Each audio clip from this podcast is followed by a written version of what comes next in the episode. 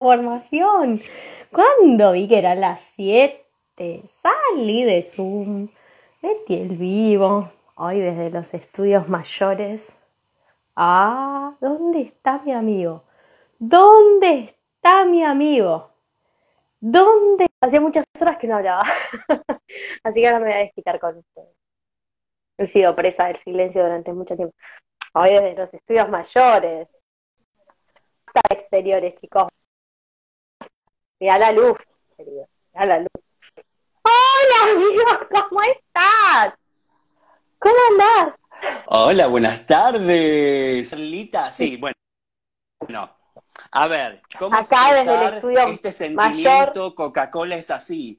Digamos. Ahora sí que se caiga el teléfono. ¿Qué carajo me importa si se cae el teléfono ahora? ¿Me entendés? Que si lo que enfoca es todo blanco, ¿me entendés? Ahora entendemos Esto- por qué la lamparita no iluminaba. Esto Amigo, es mira. de verdad. Ah, lo llevé. No tengo más luz de emergencia, mira lo que te digo. Mira lo que te, con la lamparita del techo ya estoy. Equilibremos Ta. nuestras emociones porque vamos a avisarle a quien no siguió las Sí, historias de. Carla Cacique, que no creo, Claro, porque estamos a punto de convertirnos en 40.000 almistas. Ojo, señora Carla Cacique, en cualquier momento usted me estalla de popularidad, si no ya Pará, es te voy a decir algo. Hagamos algo. Para los 40.000 que me, me encantó lo de los emojis. Estuvo recreativo. Sí. Para los 40.000 lo festejamos acá. Nada de esos sorteos, viste, que te siguen porque te siguen. Los festejamos con nuestros almistas de siempre. Fin, lo he dicho. Bueno, punto número uno. Tenemos Punto número.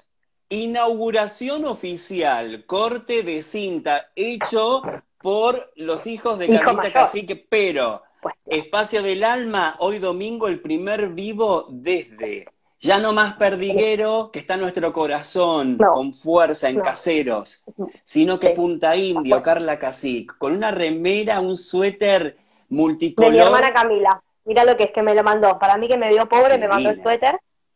Te Sí. Todo lo que usa mi hermana me lo manda a mí.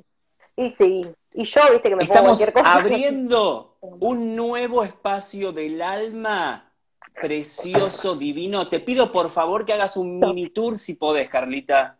Ay, sí, lo único de unas medias de Mickey, vamos a tratar de no enfocarlas, porque viste, de la, Por de la favor, cintura para porque es el abajo, día, es el momento. tengo, tengo unas, las pantuflas me puse, amiga, amigo, mirá. Bueno, para, ¿por dónde? Una bandeja para mate divino, mirá lo que es. Eh, ahora sí, que se caiga todo, que me importa? Tengo mi propio bidón. Mira, hasta el mueble ordenado tengo, no lo podés creer. Mira, bueno, tengo un par de chocolates que me mandó mi Ay, mamá. pero qué maravilla. Parece una profesional la que está ahí atendiendo. Casi, mi biblioteca. ¿Sabes lo que es esto? Acá tengo Tu para hacer casita de casero. mi, mi super instrumento. ¿Eh? ¿Cómo? Claro, todo esto vino de caseros hace mucho. Pero bueno, ahora, ahora que se me cae, mira la lamparita con esta mugre, mira cómo alumbra ahora. Antes era porque estábamos en el medio de las penumbras. Pero mira ahora, a las cortinas, Precioso. que han sido la pieza de hijo en algún momento. Bueno, así que mira lo que es, mira. ¿Y el escritorio cómo es? A ver. Ay, el escritorio. El- ay, pará que se me cayó todo. El escritorio yo lo compré de oferta, hace mucho, en el Easy, ¿viste? Y nunca, me lo armé y nació el chiquito, ¿viste? Que los chiquitos te usan el cochecito, pero mirá lo que es una L, topísimo. ¿Viste que los chicos ponen el cochecito, la cosita para comer? Claro, apenas terminé el escritorio quedé embarazada y lo saqué. Hasta nuevo aviso que ahora lo pude armar. Porque claro, chiquito, ¿viste? Te ocupa mucho, mucho luz. Así que ahora que Bueno, felicidades. Muchas gracias. Felicidades. Ahora tiene que haber un cartelito, algo muy artístico en la pared de este nuevo espacio Sí. del alma que diga Eva. ya con que llegará. Pero bueno, por el momento un lujo. Mirá lo que. Mirá lo que. Tengo lugar en el escritorio. Divino. ¿Te acordás que cuando hicimos lo de Omi me tuve que poner una mesita del chiquito? Tenía un quilombo. Pero ahora ya está todo. Ahora entramos todos. Bueno, lujo, felicidades. La verdad- te ves espléndida. Es como una representa el crecimiento de Espacio del Alma, representa un nuevo espacio luminoso para recibir a nuevas personas, Ay, sí. eh, para los encuentros virtuales que cada vez son más, para los talleres, eh, para las charlitas interactivas, digamos, como te ven te tratan, ¿no? Y si te ven en un lugar lindo, luminoso, acogedor, que es como vos. Entonces, dan más ganas de acercarse a Carlita Cacique. Sí, además. ¿Vos decís que no me saludaban porque estaba medio oscuro del otro lado, viste que yo hincho las bolas con el saludo. Haber sabido pintaba antes, querido. Los años de terapia. Claro. No, yo no sabía. Bueno, este, este, este momento está auspiciado entonces por el nuevo espacio del alma en Punta Indio para el mundo entero. Así que con este super corazón nos ponemos felices por vos, Carlita Casic, y seguimos acompañándote hoy arrancando el EVA número 14. Ya 14 semanas todos los domingos encontrándonos con la mejor onda para acompañarte. Carlita, como siempre, ofreciéndote estas conversaciones y otras tantas que ella mantiene durante la semana a través de todas sus plataformas. Ya sabes que el Instagram no es el único espacio, podés pasarte por YouTube, el canal oficial de Espacio del Alma, que cada vez tienes más suscriptores y ahí podés ver todo, todo, no solamente lo de los domingos, sino lo de los miércoles, las charlas con profesionales que tiene Carla, eh, podés ver eh, algunos videos especiales donde ella te explica qué son, por ejemplo, los registros akáshicos, meditaciones de todo tipo, eh, el Hoponopono, que también es un nuevo término que yo aprendí, que también está subido a YouTube, bueno, y Spotify y todas las plataformas de streaming para que puedas seguir a Carlita en formato podcast. Por ejemplo, por si no podés ver el video o porque no querés vernos las caripelas y querés escuchar esta conversación únicamente porque estás lavando los platos o estás en tu casa limpiando o estás, no sé, arreglando algo. Te digo lo que yo haría. Yo cuando lavo los platos todos los días, aprovecho y me pongo algo en formato podcast o música para sentirme acompañado, para que las partes, las tareas difíciles de todos los días, las aburridas, tengas por lo menos un momento de aprendizaje. Porque si no es todo como demasiado aburrido. Así que a seguir la Carlita por todos los canales oficiales de Espacio del Alma. Y antes de arrancar el programa de hoy, Carlita, ¿hay algo que quieras anunciar referido a alguno de los talleres, alguna de las cosas que, estás por lanzar en los próximos días? No, tengo el cerebro en blanco. Es una capacidad que he adquirido hace un poco tiempo. Mira, te voy a contar. Yo estuve cursando de 9 a 19 exactas, donde miré el reloj y dije, ¡ah! Yo tengo que estar en el EVA, con lo cual salí de Zoom y me metí acá, con lo cual todavía estoy saliendo del cerebro de mi formación del día, que estuve como alumna, y ahora em, estoy en modo en blanco, así que yo te sigo. Bueno, hoy vamos a hablar de un tema muy interesante. Yo sé que Carla ha desmenuzado un poco el asunto, se ha filtrado el asunto en el último vivo del miércoles eh, no me puso, por supuesto, celoso, porque fue como una suerte introductoria, y yo sé que ella lo quería presentar. El de la gema. Sí, sí. Entonces el otro miércoles fue que hablaste un poquito de la familia. Ah, bueno, bueno, Porque de, porque de hecho está, está subido eh, en tu canal de YouTube, en tu podcast, o sea que yo lo escuché en algún lado. Mis palabras me condenan. Yo no resisto un archivo, amigo. no resistís un vivo, mi querida. Entonces, con, hablando de un poquito de, todo eso, el disparador también fue Dark, la serie de Netflix eh, que, es eh, realmente algo super power. y ahora, ¿te parece? ¿Lo anunciamos? Pues claro, porque yo ya me lo olvidé, así que cuanto antes mejor, querido, ¿eh? Bueno, que yo vamos, el próximo domingo, ¿les gusta Almistas y el próximo domingo el EVA número 15? Analizamos Dark, la serie de Netflix que se estrenó hace unas semanas que habla de física cuántica, que habla de eh, del gato de Schrödinger. Del gato de Schrödinger. Que habla de cómo pasa, ¿está muerto o está vivo? ¿Vivimos en un universo único o hay múltiples universos? Se viene la explicación a lo Carla, bien, básico, porque las series son chino y medio. Yo te juro, en un momento casi cacho un papelito y me lo pongo a hacer los, las flechas. Bueno, yo estoy, sí, mira, Carla, son 800.000 nombres de almistas que están diciendo, sí, tremenda, oh. sí, por favor, espectacular, sí. Bueno, listo, listo, mandale. 15. Mandale, listo. También, bueno, ahí dice... Sí, listo, mandale. Que, se... que la va a ver, que le, que le meta, pobre hija, porque son como 80.000 capítulos. Pero bueno, mirando un par te arreglas. No, no, no, no, te tires a chanta vos y no me tires a chanta a la gente, que es súper interesante, es atrapante, parece que no la entendés, pero al final vas a entender todo. Y si no entendiste algo y tenés dudas, lo contestamos el domingo que viene desde la perspectiva álmica de Carlita Casic. ¿Les va? Entonces Yo voy a listo, ya está. pedir- la gente está muerta. Carlita quiere hacer esto. Listo, que Buda me ayude porque yo ya me lo olvidé, te lo digo en serio. Bueno, como vamos a ayudar con Emiliano. yo- vos me preguntás y yo contesto. Ahí está, pasame un croquis. Emiliano, que es fanático de las series de ciencia ficción Ah, bueno, menos mal. y la tiene re No. clara como vos con lo que es Matrix, con lo que son todas las Con series los que nombres van- nos vamos a hacer una ensalada. Hablemos No, macro, mijo, ¿eh? Como porque yo- siempre, como siempre van a ser disparadores para charlar de los temas que a nosotros nos Solo me acuerdo de Marta, ¿qué querés que te diga? El otro, ¿cómo se llamaba? Bueno, El justo protagonista mencionaba, de Marta, me justo- acuerdo, no. Justo lo mencionaba Emiliano, atentos porque ya nos metemos con el tema del día y Emi está leyéndolos y leyéndolas. Entonces, Amén. aprovechen este espacio como el de los miércoles para consultarle a Carlita Cacic lo que quieran, ¿eh? Siempre en referencia al tema de hoy en particular. Así que Emiliano captura la pantalla y me manda a mí para que yo después, en los últimos 15 minutos, le lea a Carla las consultas. Aprovechenla Un a la esfuerzo de producción en un impresionante. ¿eh? esfuerzo Entre maravilloso. Y hoy el tema, señores, con pitos, matracas y lo que quieran, agárrense. de lo que tenga. Porque es muy, muy importante, tiene que ver con el árbol genealógico y con la familia. Cómo nos constituimos como seres humanos, dónde pertenecemos. Y uno que suele decir que la sangre tira. Ahora, ¿Y más allá de la frase común, más allá Sí. de la frase común, ¿cuál es la verdadera incidencia del árbol genealógico en nuestras vidas, Carlita? Y pienso en dos figuras. Mm, papá, Bueno, no. te tiro esta pregunta y te tiro dos figuras, así que vas a tener un montón para responder. Dale. Hijo de tigre, oveja negra. Ay, qué, qué interesante.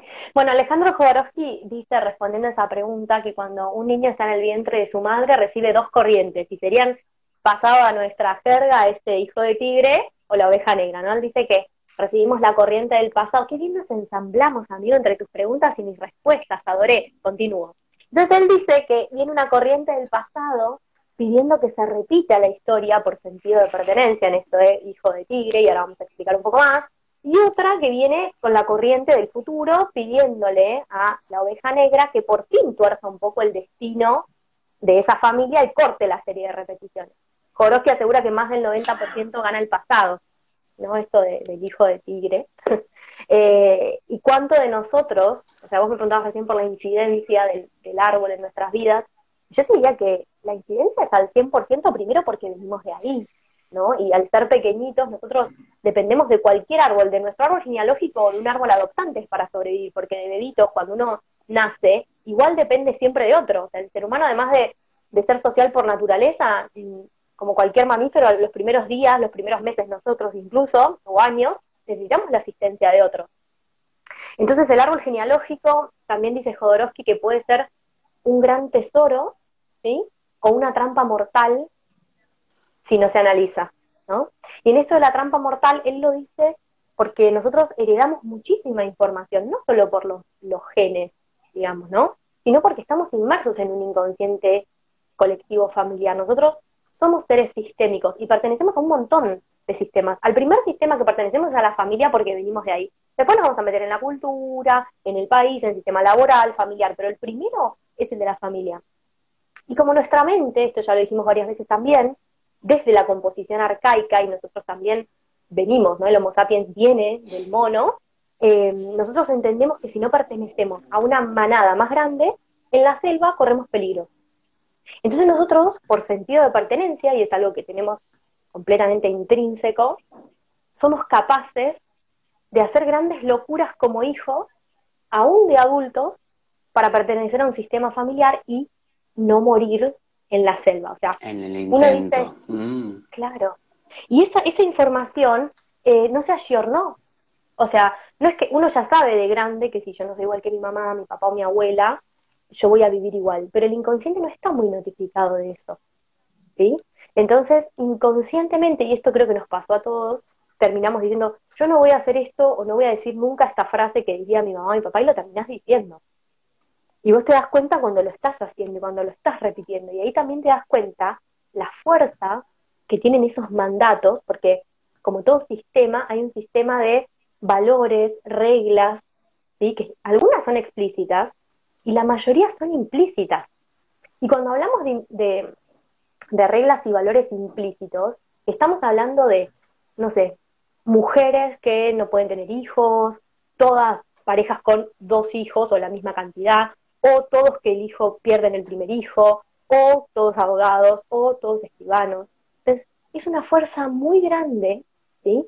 Que el inconsciente dice como si fuera tatuado, tenés que ser uno de nosotros. Sí, entonces... Es una energía, eh, hasta te diría, cósmica de la que estás hablando, como que es, imposible evitar que ocurra.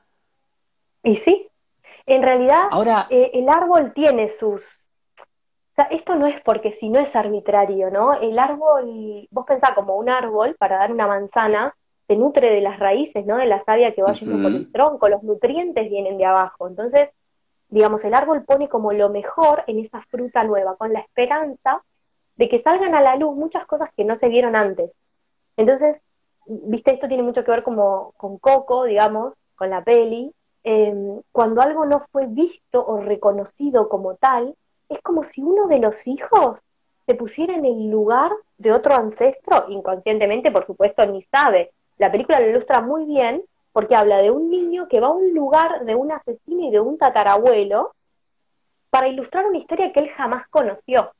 Entonces estamos hablando de eso, de situaciones de que, fíjate que incluso Coco lo toca muy naif, porque el chiquito toca la guitarra, pero en implicancias más grandes encontramos em, sensaciones de perpetración también, ¿no? O sea, instintos de abuso, instintos de, mujeres abusadas, digamos, como víctimas, y se repiten. Entonces, todo lo que no fue visto, lo que no fue honrado, ¿sí? El árbol dice, hey, ustedes, los que vienen después, vienen también de estas atrocidades. Y si estas atrocidades no fueran vistas, el intento que hace el árbol es mostrarlo a través de ese fruto. ¿sí? O sea, las raíces tiran.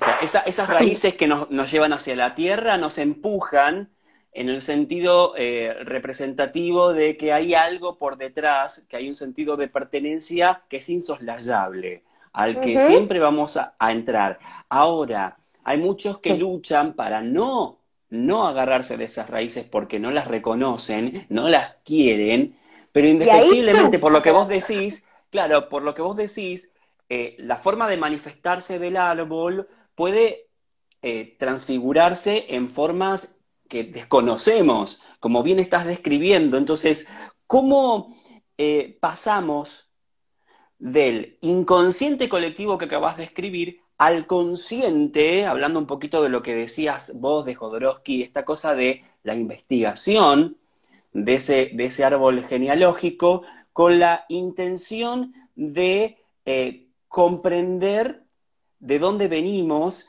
eh, y que no se convierta ese árbol en una trampa mortal. ¿Cómo lo sistematizamos? ¿De qué forma accedemos a esa información que de otra manera no está accesible? En realidad, eh, cuando uno, si estás hablando, por ejemplo, de una historia que no se conoce, alguien siempre la lleva en su realidad. Entonces, observando la realidad, el secreto busca salir a la luz. Digamos, en Coco se ve bien, por, por eso al niño le gusta la música, porque está, está implicado con De la Cruz, que va a ser el asesino. Entonces, observando por qué el niño, dentro de la familia de zapateros, le gusta la música, se observa esta realidad oculta. Pero al margen de eso, me parece súper interesante que entendamos que con la toma de conciencia de que yo igual pertenezco, pero que puedo hacer las cosas distinto. O sea, nosotros lo que el árbol pena es que es la falta de respeto de los que venimos después. Si nosotros podemos honrar todo lo que pasó tal como pasó, el árbol nos da la bendición para hacer algo distinto. El tema, vos recién dijiste una palabra clave que es luchamos para esto. Entonces, cuando uno lucha, como yo no, le, no voy, viste, a los hachazos de la raíz del árbol, porque si yo lucho contra el árbol, se cae árbol con manzana y todo. Entonces, cuando nosotros luchamos contra el árbol es, como ir con una sierra al tronco. Ahora, si nosotros podemos dar lugar a todo lo que fue en el árbol, el árbol nos da la bendición para que probemos con algo distinto.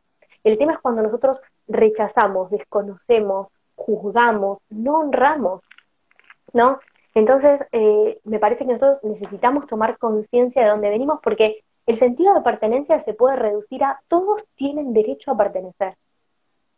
Entonces, ¿qué pasa? El tema es cuando nosotros excluimos, por eso a mí Coco me parece fascinante, porque Coco tiene toda la filosofía hellingeriana hecho una película para niños, ponele. Entonces, claro. Eh, está bueno, por eso Coco, el nene se implica con el asesino, porque dice, todos los que violentaron incluso el árbol, y, y, el abuelo, que también pertenecía a él inicialmente, tienen derecho a pertenecer, hayan hecho lo que hayan hecho. Entonces, en el momento en que yo digo de esto no se habla, ¿no? Eso busca salir a la luz, porque uno vino de ahí. O sea, Coco, o Miguel, el protagonista, está ahí gracias a la abuela Coco y todas las desventuras de todos.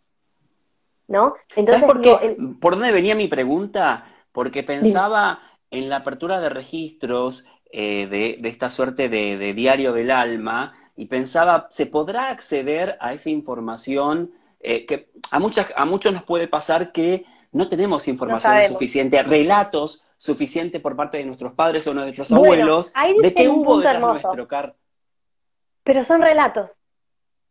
¿Y vos sabés cuántas abuelitas convencidas de que el abuelito era bueno te cuentan un relato que no es?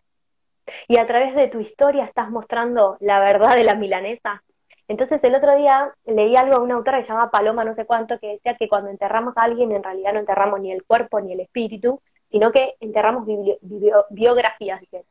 Entonces, en la construcción del relato siempre está teñido por la percepción, con lo cual en algún punto aquellos que tenemos algo de info, con los que aquellos que no lo tienen, estamos casi en igualdad de condiciones. Por supuesto que el que tiene una información puede deducir algunas cosas, pero el relato siempre está mediado y no es cuestión ahora de que porque escuchamos de repente este vivo, vamos con una navaja a decirle a la abuela, quiero que me cuentes todo lo que te acuerdes de todos los muertos de la familia, porque son cuestiones muy dolorosas también, ¿no? Para los que quedan incluso.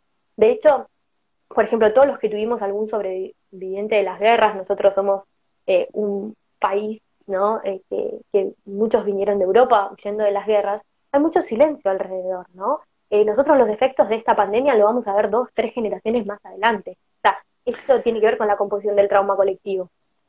esto, le pasa a mucha gente que es descendiente de inmigrantes, Carlita, pues o de familias que fueron desbaratadas por, por genocidios entonces, o que llegaron en un barco y no hay documentación de, de, dónde provienen, o si estaban en Europa del Este, o si estaban en la Europa ibérica. Entonces, eh, están, están como, y, el tema de la religión, el tema de los rituales de cada una de las familias, y acceder a, a esa información, más allá de que tenés razón que los relatos son formas de tergiversar, mi pregunta es, eh, el acceso a esa historia oficial de, nuestra familia.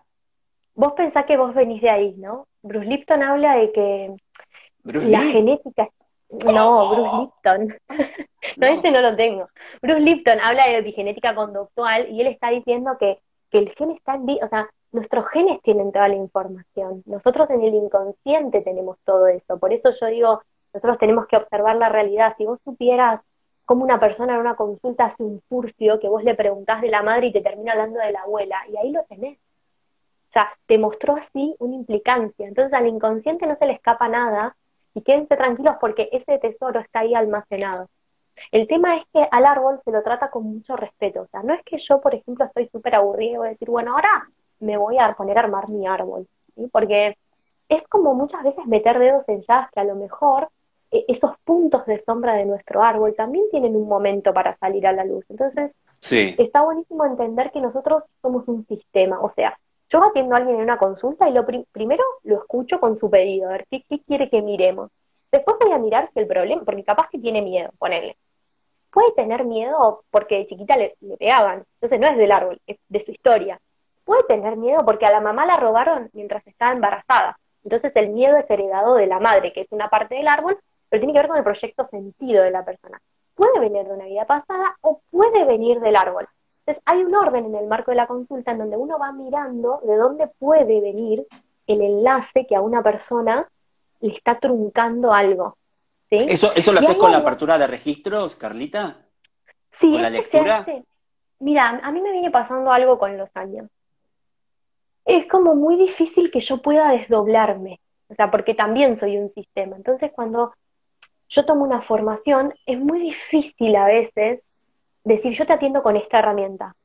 hay algo que surge en un proceso en donde yo de repente le termino viendo un registro y terminamos trabajando haciendo la constelación. O de repente la persona está súper encabronada con que quiere una sesión de bio y necesita otra cosa. Entonces yo para, para evitarme también esas cosas, es como que atiendo en dos formas nada más, como para simplificarlo. Hago registros en donde pido que la persona no me cuente nada y hago registros akáshicos o ancestrales. En el de ancestrales sale toda la información del árbol.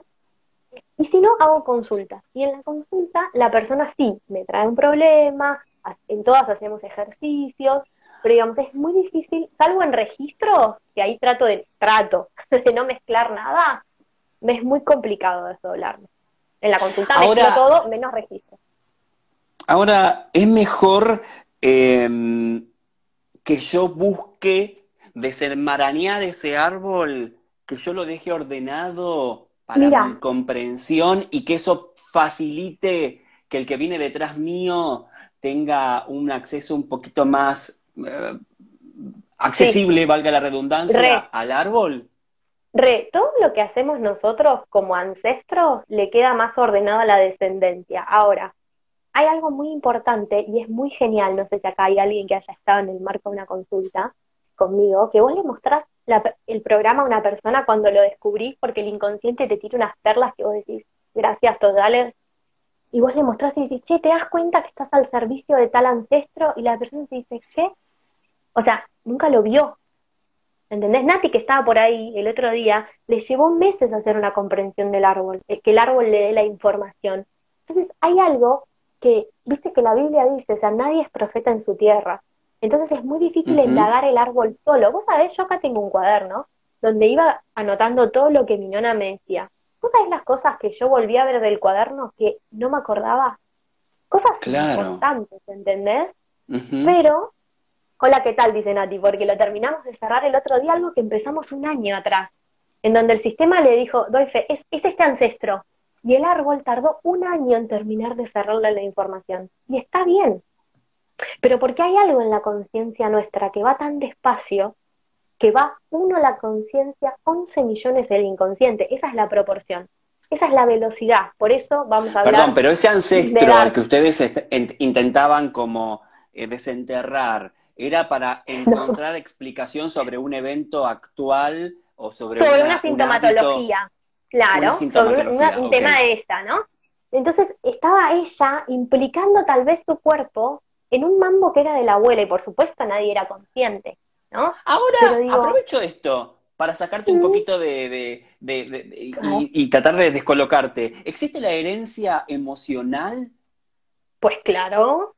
¿Sabes? Se llama doble transferencia científicamente, o transferencia simple. Doble transferencia. En donde, por ejemplo, claro, por ejemplo, se han encontrado árboles donde, déjamelo pensar, ¿eh? porque es complejo. Suponete que sí. yo estoy enojada con mi esposo. No, con mi padre. Sí. Ponele, ¿no? Yo estoy enojada con mi padre. Entonces, un hijo mío está enojado con la mujer. o sea, siente lo que yo siento con mi padre, ese hijo con la esposa. Si supieras las cosas que hay, eso es impresionante, pero siente algo. ¿Y qué pasa? La cabeza me dice, no, yo no entiendo por qué me pasa eso. Pero tu alma lo siente, vos sentís las emociones de odio, de decir que estoy enojada y no me hace nada.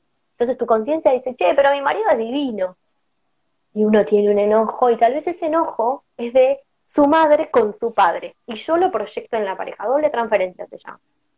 O por ejemplo, cuando hay una hay como, como una, una emoción tuya que suele definirte, que la gente te reconoce por tal cosa, por ejemplo, porque sos mega alegre, porque sos súper cabrón o cabrona, porque te encanta discutir, sos súper belicoso o belicosa. Esa característica que te define, que hace como que tu identidad tenga un sentido, es porque viene de el pasado de alguien. Puede que sí, puede que no. Porque, digamos, hay cosas que, que pueden ser mías también, ¿no? Y también digo, en el cúmulo de lo que, de todo lo que yo soy, yo solo voy a mirar lo que me, lo que me jode, digamos, porque si no sería como una pérdida de tiempo. Es como decir, che, yo tengo que invertir en dólares si quiero la cotización del yen. Dejate hinchar las pelotas con todos los problemas que tenemos, vamos a empezar Pues claro, mi hijo, no gaste dinero en terapia al Pepe. La vamos a arrancar con lo que le duela. ¿Me entendés? Entonces, entonces miramos justamente habitualmente bloqueos, ¿no? Bloqueos. esto es muy importante porque hay algo que no se entiende yo, va, por, lo, por lo menos lo que yo veo en las redes, que hablamos de repeticiones así como súper laxamente, eh, y no tiene que ver con una repetición, o sea, sí, hay cuatro modos de repetir. Yo creo que esto ya lo charlamos, pero siempre viene bien aclararlo. O sea, yo El público se renueva. el público se renueva y el estudio también, escúchame. este, uno puede repetir literalmente, entonces, por ejemplo, hay, hay, no sé, todos alcohólicos, ¿no? Entonces somos todos alcohólicos. Yo puedo repetir por oposición, entonces no tomo una gota de alcohol, pero ese mismo programa en oposición. Yo puedo repetir en compensación, yo voy a chupar todo lo que no chupó mi bisabuelo, porque era pobre, qué sé yo, entonces compenso. ¿sí? Y voy a chupar por interpretación tal vez, ¿no? O sea, yo interpreto que este ancestro, si hubiera tenido dinero, le hubiera entrado al tequila, qué sé yo. Entonces vos fíjate qué complejo, que no tiene solo que ver con repetir como nosotros entendemos la réplica exacta. O la repetición se dan muchísimas variantes, ¿no? Si vos supieras, Anna Schussenberger es una, era una psiquiatra alemana, no lo recuerdo, si por el apellido seguro, eh, que ella estudió eh, el síndrome de doble aniversario. Y yo se lo conté muchas veces, en mi familia se da. Todas muertes de los hijos, uno, los primeros, a los 36 años, por ejemplo, ¿no? Hasta que alguien toma conciencia y vaya a saber cuántas generaciones más arriba venía pasando, ¿no? Yo lo, detecto en mi bisabuela, después mi padre, después yo, con hijos de la misma edad. Entonces, la fecha de doble aniversario, ¿no? Eh, hay libros escritos sobre esto, de familias que pierden hijos a los tres años, todos ahogados en un lago. Y vos decís que dale, en serio, o sea, te encierro al pibito hasta que cumpla cuatro. Igualmente pasa. Entonces, esto pasa como una suerte de destino, ¿no? Hasta que alguien toma conciencia de que no es necesario. Es como si los hijos estuviéramos al servicio de hacer un sacrificio y no es necesario. Entonces, cuando uno toma conciencia de eso, se corta. Pero es, importante es importante trabajar. Estaba pensando, Carlita, en aquellas personas que deciden eh, cancelar o dejar de lado el vínculo, eh, renunciar a un vínculo con un madre o con una padre, de por, o con un padre, de por vida. Eh, esa decisión esa decisión de no compartir más tu vida con tu papá o con tu mamá, eh, o con, los dos, eh, de la forma que vos quieras. ¿Qué impacto tiene en el sistema genealógico? Eh, ¿Qué impacto, cómo repercute en el árbol en general hacia atrás y hacia adelante? Y si esto representa o no representa un ajuste de cuenta familiar. Todo depende, o sea, suponete, uno, a ver, los casos que uno ve en la consulta son muy crudos, pero muy crudos. Yo creo que si los contaría es, más que la ciencia ficción que vimos en Dark. Pero mm, yo puedo, a ver, vos imaginate que yo a veces atiendo personas que han sido abusadas o violadas por sus propios padres. Obviamente que vos a esa persona, con un padre así, la indicación terapéutica es que, digamos, se aleje. Cortes el vínculo. Claro, Ahora, yo puedo de repente, porque tengo padres tóxicos, alejarme, pero los tengo que tener ordenados, ¿sí? En mi inconsciente. ¿Sí? O sea, si yo puedo hacer un reconocimiento a que a pesar de que, no sé, ese padre abusador, o, o, como hablamos el otro día en el vivo, ¿no? Un padre, un hijo que nace fruto de una violación. Ahí tienes dos cosas muy fuertes uno nace a, pesar de que le rompen el alma a su, a su madre, pero gracias a eso también yo estoy viva. Entonces es muy fuerte. Entonces, obviamente que ahí se puede romper el vínculo, pero lo ordenamos en el inconsciente. Entonces yo no me voy a juntar a comer un asadito todos los domingos, pero mi inconsciente está ordenado y así yo libero a los que vienen. Ahora, si yo, por mucho menos, no sé, porque no me pagó la, la romana de las pizzas el sábado a la noche, no me veo más con mi mamá, con mi papá, no importa la causa, Después, mis hijos o mis nietos, esas exclusiones a lo coco me van a traer personalidades, ¿sí? Con las características de mi padre o de mi madre, o las van a desarrollar ellos para que yo honre de dónde vino. ¿Se entiende? Entonces la diferencia no tiene que ver con si yo te veo o no te veo más. Tiene que ver ¿sí? con cómo yo llevo eso, porque todos tienen derecho a pertenecer. Entonces, que no comamos juntos no quiere decir que no pertenezca. ¿Se entiende? Me quedé pensando, para. Eh, yo entiendo. no, sí, es como, es como muy fuerte. El sentido de pertenencia está súper claro. Entonces vos decís que si yo decido en esta vida no tener vínculo con mi mamá o con mi papá por un dolor extremo, por un abuso, eh, por lo que sea, en dos generaciones esa personalidad de mi papá o de mi mamá que yo excluí puede aparecer. no, si vos lo, o sea, sí y no. Si vos lo laburás, no. Si vos no lo laburás, sí. Y Coco lo muestra, aparece hasta cinco generaciones adelante. Y la Biblia dice, pagarán los pecados de los padres y los hijos hasta la cuarta generación. ¿Qué sería laburar y no laburar? Yo decido no hablarme más con mi papá porque abusó de mí cuando era chico. Entonces, eh, ¿qué laburo, qué tengo que laburar yo para que, para que obviamente el árbol se mantenga ¿no? en equilibrio? Sí. Hay dos cosas. Eh, cuando uno ah, trabaja abuso, sea el abusador habitualmente es intrafamiliar, pero también se puede trabajar con alguien, por supuesto, que no pertenezca a la familia sanguíneamente, pero termina perteneciendo porque modifica y le hace un daño muy grande a mi familia.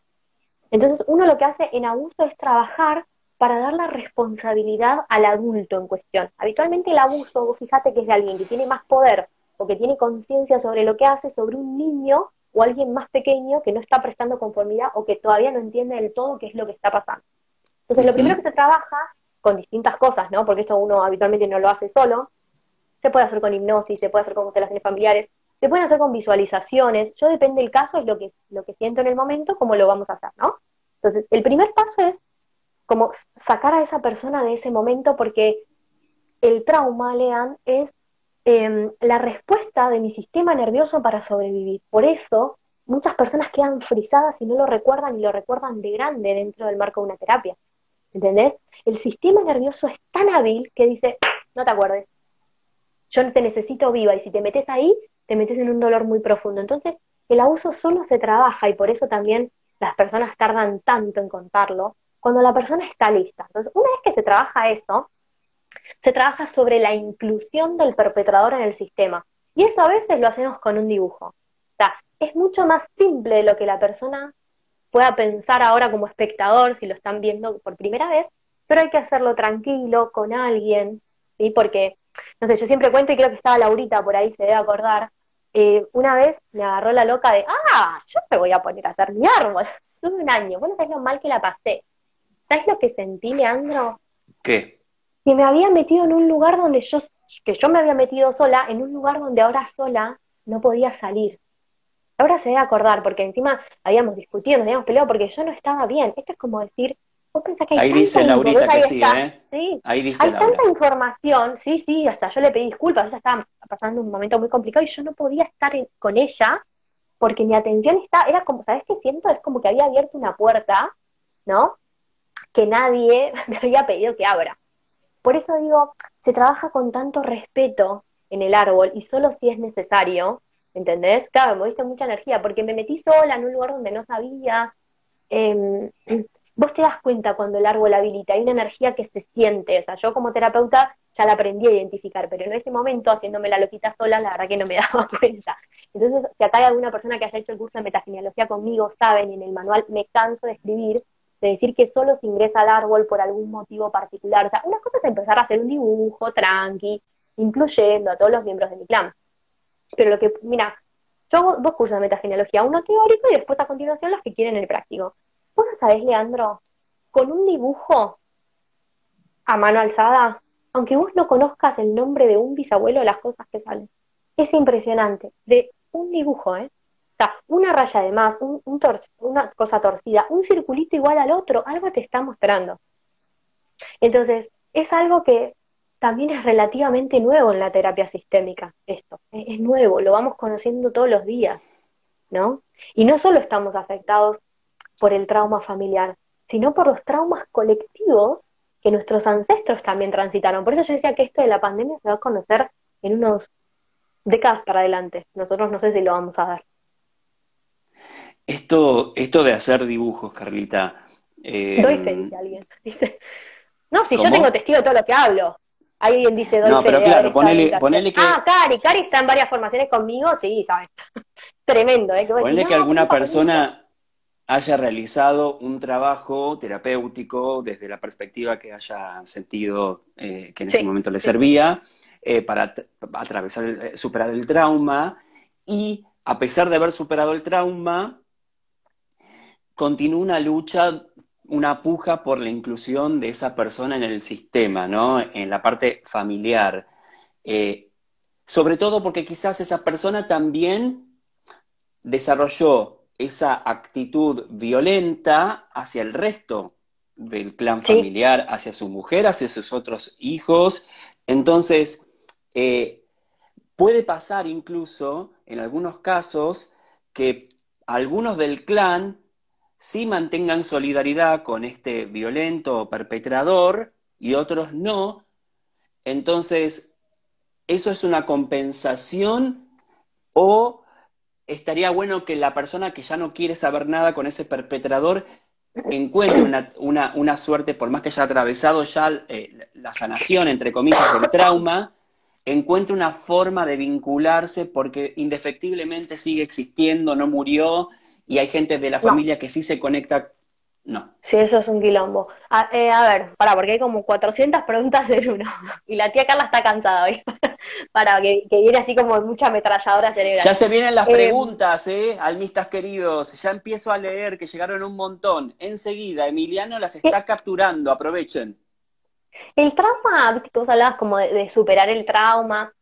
Eh, se está entendiendo que el trauma siempre está al servicio de la vida porque hizo sobrevivir a la persona, con lo cual e, es un medio para sobrevivir, ¿no? Entonces, digamos, fue lo que hizo que la persona siga adelante cuando el sistema nervioso le estaba por explotar, el trauma tapó algunas cositas para que la persona siga. Entonces, no, sé si se supera el trauma. O sea, el, trauma es una consecuencia y nosotros trabajamos con los efectos muchas veces, ¿no? Entonces, cuando yo neutralizo el efecto, solito se tiende a caer eh, la consecuencia. Eso por un lado. Lo que vos me decís, a ver, insisto, yo tengo que incluir para hacerlo fácil en mi inconsciente o en mi corazón o en el plano 4, que es el plano del alma para ver Hellinger, a todos tal con todo lo que sucedió.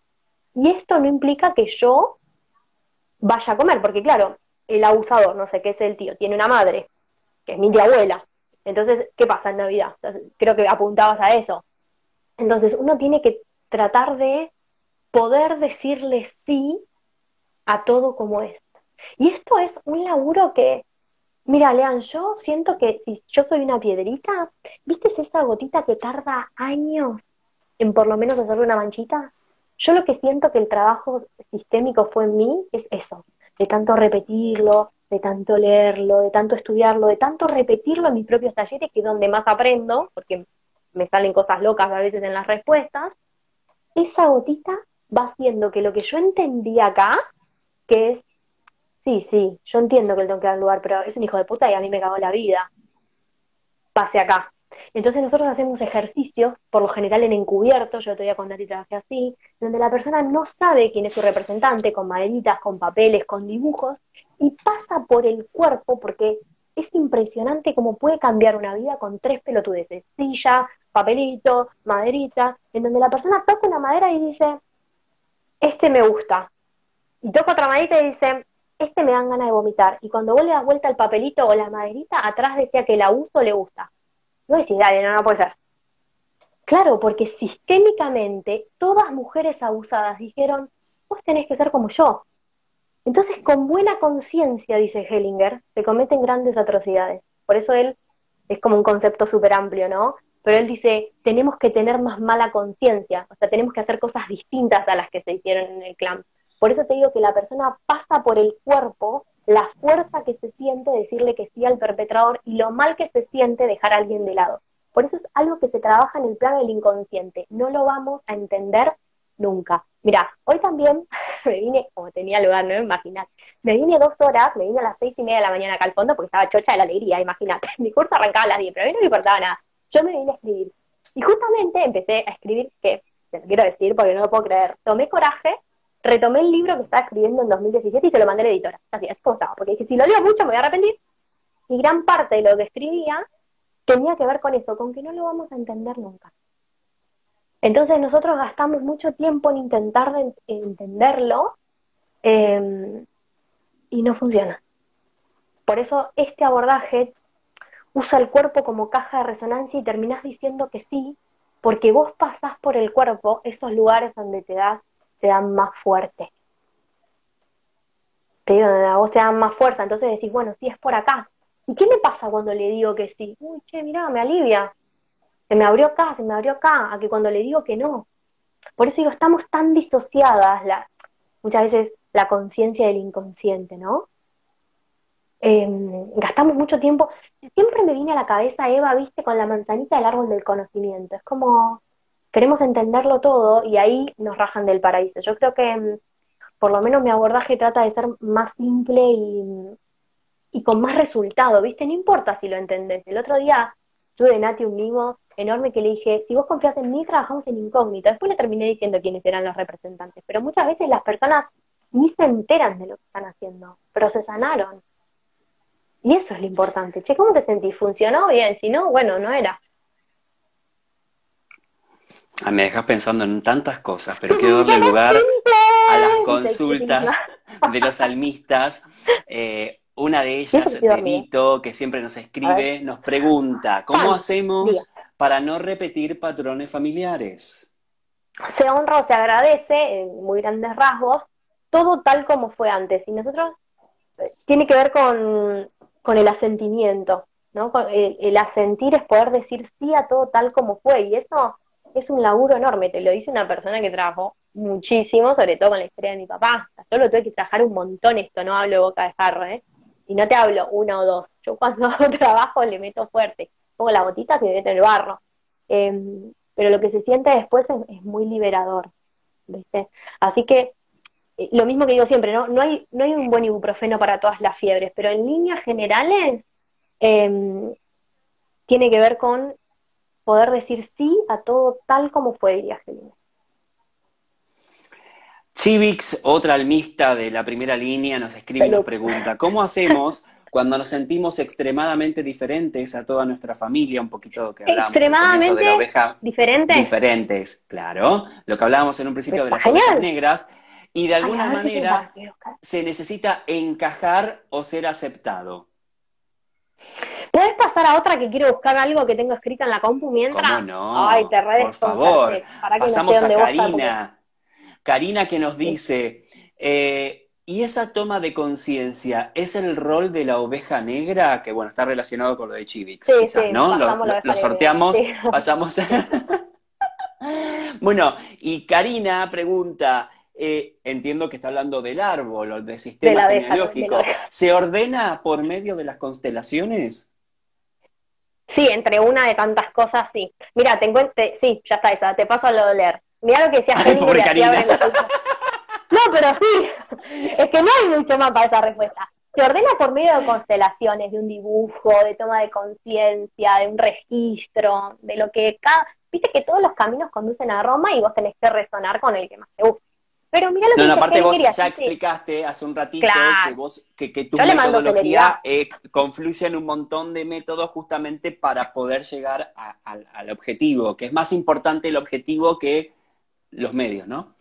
Pues claro. Mirá cómo arranca mi curso de metagenealogía que lo estaba buscando con una cita de Hellinger que dice, las llamadas ovejas negras de la familia son, en realidad, buscadores natos de caminos de liberación para el árbol genealógico. Hola, la oveja negra. Aquellos miembros del árbol que no se adaptan a las normas o tradiciones de su sistema familiar, aquellos que desde pequeños buscaban constantemente revolucionar las creencias, yendo en contravía de los caminos marcados por las tradiciones familiares, aquellos criticados juzgados e incluso rechazados, esos por lo general son los llamados a liberar el árbol de las historias repetitivas que frustran a generaciones enteras. Las ovejas negras, las que no se adaptan, las que gritan rebeldía, reparan, desintoxican y crean una nueva y florecida rama. Incontables deseos reprimidos, sueños no realizados, talentos frustrados de nuestros ancestros se manifiestan en su rebeldía buscando realizar. El árbol genealógico por inercia querrá seguir manteniendo el curso castrador y tóxico de su tronco, lo cual hace de su tarea una labor difícil y conflictiva. Que nadie te haga dudar, cuida tu rareza como la flor más preciada de tu árbol. Eres el sueño realizado de todos tus ancestros, Bergelinger. Yo ese hombre lo amo. Si hay algo que me quedó pendiente en esta vida, incluso, mira, por arriba de Cerati, era haberlo visto a este hombre. Me enamoré a primera vista de sus textos.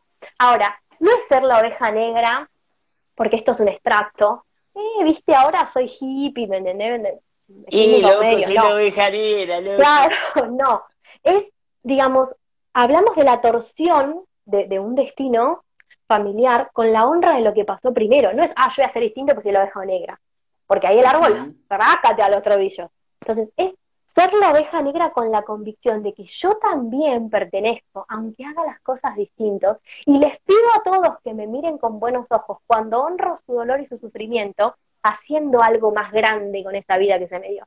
Entonces voy a ser rebelde y voy a hacer, o sea, y voy a actuar con mala conciencia, porque lo que hace la oveja negra, esto está bueno, aunque nos quede un ratito explicarlo bien, a ver, la buena conciencia es aquello que no nos da culpa aquello que repetimos que muchas veces no tenemos ganas, tipo, vos fíjate, che, Navidad con mamá, no sé, Año Nuevo con papá, ¿viste estas giladas que son fácilmente detectables? Entonces te da culpa romper la tradición de hace 48 años que hacemos eso. La mala conciencia sería, para hacerle un ejemplo tranca y, ser la oveja negra, es, no chicos, yo el 31 me voy con mi novio a Santa Teresita y les pido la bendición a todos y dejo que se enojen todo, pero yo honro profundamente que hace 48 años que la dinámica es esta. Y yo vengo a esta dinámica y voy a honrar toda la infelicidad de mi madre haciendo la ensalada rusa de Vitel Toné todos los 24, siendo feliz con mi marido en Santa Teresita. ¿Me entendés la diferencia? No es, eh, me sí. huevo, la abuela, el Vitel Toné, la ensalada de fruta y hago lo mío, porque ahí el árbol, trácate. Como para hacerlo más didáctico. ¿Se entiende? Viste que yo soy media rústica con los ejemplos. No, no, no, se entiende perfecto. Sí, sí, sí. Hay que bajarlo a la realidad.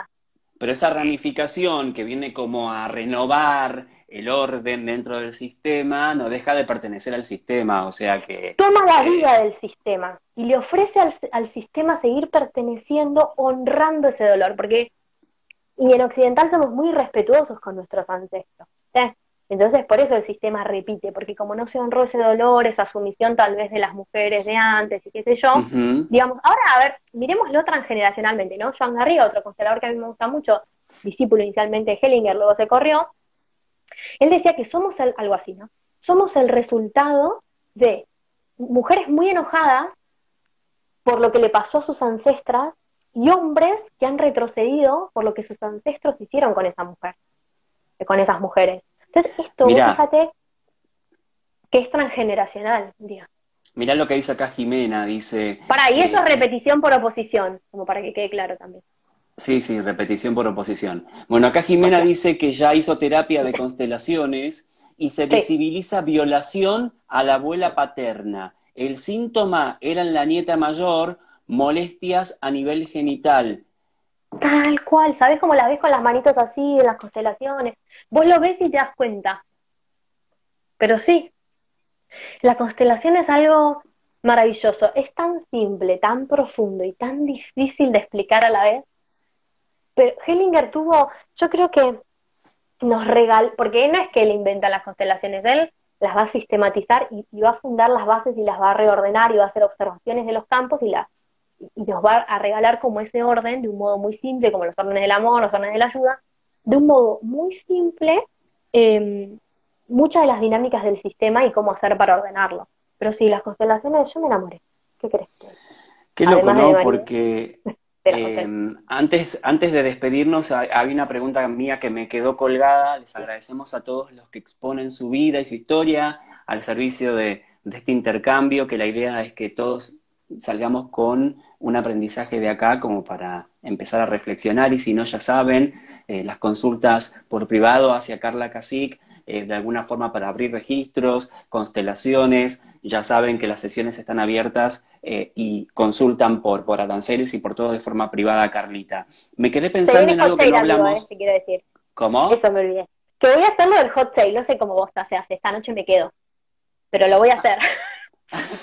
Me dijo mi hermana, Carla, lo tenés que hacer. Yo dije, sí, en realidad, tenés razón. Te quería preguntar sobre el árbol biológico y el árbol adoptante. Porque es lo mismo, dijo. Claro, hay una serie que vemos, que vimos muchos acá y que siempre lo comentamos, a veces... ¿Cuántos capítulos tiene? No hinché las bolas, a ver. No, no, no, no, no. Se terminó igual, son tres, tres temporadas, que es Anne oh. with an E. Es Ana de las Tejas Verdes. No, después me la contas. Claro, que es divina, que es una chica huérfana, eh, que es adoptada por, por dos hermanos, eh, de la tercera Me encanta trabajar con adopciones. Que tienen una granja. Y vos sabés que ellos en un momento, eh, sin tirar spoilers, por supuesto, con, con ella que tiene 11 años, firman como un acta de inserción de Ana a la familia de ellos. Como le dan el apellido y crean una ceremonia en la que firman un acta, eh, muy bonita la escena, para que ella se incorpore a la familia, pero al mismo tiempo después viene la búsqueda de ella para querer saber, ¿no? Su mamá y su papá biológico, por qué llega ahí. Te, te lo resumo, Sí. E, el árbol adoptivo tiene exactamente los mismos programas del adoptante en esta serie de repetición a la inversa, en compensación o lo que sea. Por otro lado, em, muchas veces los conflictos detrás de las adopciones son que no hay un reconocimiento en el inconsciente de los padres biológicos. O sea, ese chico para ese inconsciente tiene cuatro padres. Los dos, y fue un trabajo en equipo, los dos que lograron que ese niño nazca y los dos que lo criaron. Si yo hago un papel donde todo lo que viene de atrás no vale, estoy excluyendo a dos personas, vos fíjate, lo, lo, o sea, el inconsciente del niño sabe si su mamá lo abandonó, sabe quién es su papá, o sea, puede que, no lo recuerde jamás, pero por el trauma y, y bla, porque era chiquito, pero esa información está. Entonces, cuando nosotros le negamos a un niño la identidad, vos fíjate que todos los niños lo van a manifestar con un, de un montón de formas distintos, con enojos, con tal vez sumisiones, algunos niños con ira, no sabemos. Pero es muy importante hacer un trabajo y en el árbol se los dibuja de un modo especial a los padres adoptados con los biológicos, aunque no se le conozca, se hacen los símbolos y se le da un lugar. Este fue un trabajo en equipo, no es que el niño, sí, ha sido abandonado, pero digo, el otro día lo hablaba, digo, yo venero muchísimo a una mujer, que ha decidido dar en adopción, primero porque no se la juzga, no sabe qué historia hay atrás, siempre es más fácil un aborto, entonces, a mí me parece respeto profundísimo a una mujer que ha hecho eso y ha priorizado, viste, no sabemos qué, pero tal vez una mejor vida para ese hijo. Para mí me parece un acto de nobleza y humildad enorme y ojalá ese hijo lo pueda tomar con esa fuerza de esa madre, ¿no? Em, porque nos queda el juicio de por qué me abandonó, pero digo, me dio la vida y han hecho un buen trabajo en equipo los cuatro, aunque no lo sepamos. Me parece más lindo para mirarlo bueno, gracias a todos. ya falta nada. Yo estoy leyendo la cantidad de gente que amó este tema, lo tenemos pendiente. Es que yo lo amo. Y ya lo sobrevolamos. Amigo, te lo explico. Yo amo este tema, ¿me entendés? Tenemos que hablar de lo que yo amo, porque cuando hablamos de lo que yo amo, nos sube el rating, estrenamos la casa, todo. A mí es. ¿Cuándo no hablamos de lo que a vos te gusta, Carlita Cacique? ¿Qué me querés decir? Todos son temas que a vos te vos vienen ver el la película la única vez que, La única vez que no hubo conexiones como hoy, que fueron 130, 140 personas todo el tiempo, fue por el Día del Padre y se entiende. Pero después, el pico de rating siempre lo tenemos. La gente amó la zona de confort, es un tema que generó muchísimo debate. Amaron el vivo de la amistad, amaron el libro de la Ahora la cagamos con Dark porque vas a ver que la mitad de la gente no lo mira. Ah, re mala onda la pega no, no, no, hay mucha gente que ya la vio, pero les proponemos para hablar un poquito de física cuántica, para hablar de qué pasa con los universos paralelos. Del gato de que... me encantó. Sí, de todo, de todo. Carlita, así que gracias, se viene el hot sale, a partir de mañana va a haber promociones muy lindas para todos los talleres y productos tipo OMI, Buena Vibra, así que estén atentitos a las cartitas álmicas y nosotros nos reencontramos el domingo que viene. Carly, ¿te parece? A la misma hora por el mismo canal y en el estudio mayor acá del canal. Y hablamos de Dark. hablamos de Dark. ¿Sí? Espero que se guarde esta bosta. Los quiero a todos, gracias. Viste que siempre mamá Cora te toca algo. Eh, no, es una serie, señora, se llama Dark tiene como 24 capítulos, métale, métale al play en Netflix, métale que de acá para el domingo llega. Los queremos mucho, salmistas. Gracias, amigo. Nos vemos. Gracias por estar siempre. Te quiero, Carlita. Chau, chau. Yo también. Besos a Emi. Serán dados, acá está.